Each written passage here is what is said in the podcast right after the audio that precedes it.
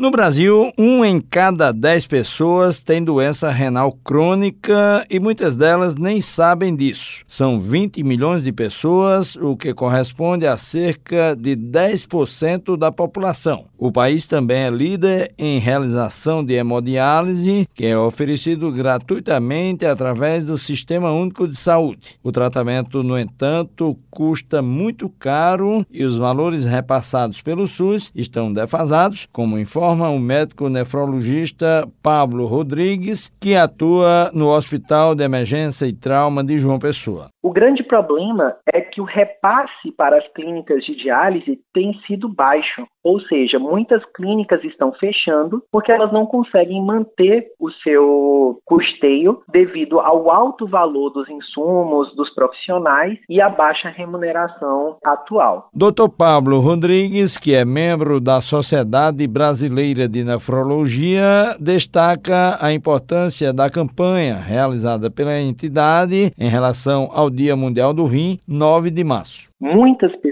possuem a doença sem saber serem portadoras dela e acabam muitas vezes apresentando graves complicações, como infarto, como acidente vascular cerebral em decorrência da doença e vindo a óbito mesmo sem o diagnóstico da doença. Então é importante que a população conheça e principalmente que ela rastreie essa doença, que ela busque o diagnóstico quando ela possui uma dessas doenças de risco. Então, hipertensos, diabéticos, eles devem fazer a dosagem da creatinina todo ano para que elas possam receber o diagnóstico da doença precoce e evitar que essa doença progrida. Em João Pessoa, o Hospital Universitário Lauro Vanderlei tem um serviço de nefrologia que é referência estadual, reconhecido pela Secretaria da Saúde e pelo Ministério da Saúde. O coordenador técnico da equipe de nefrologia do HU, Lucas Pereira, diz que o número de pessoas que necessitam de hemodiálise cresce cresce assustadoramente a cada ano. O crescimento no número de diálise é um crescimento a nível mundial. Aqui no HU, nós temos um serviço de hemodiálise há 15 anos.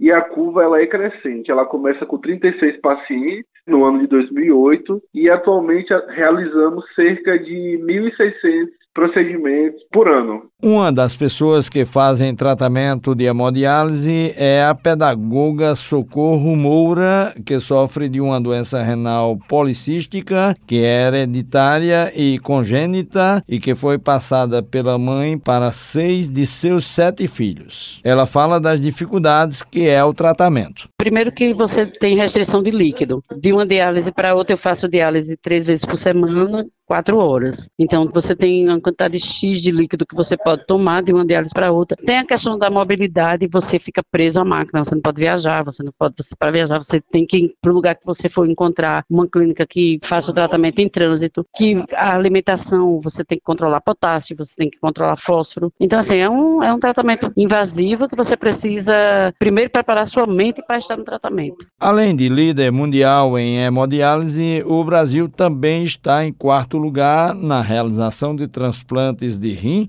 atrás apenas dos Estados Unidos, China e Índia. Juarez Diniz para a Rádio Tabajara, uma emissora da EPC, empresa paraibana de comunicação.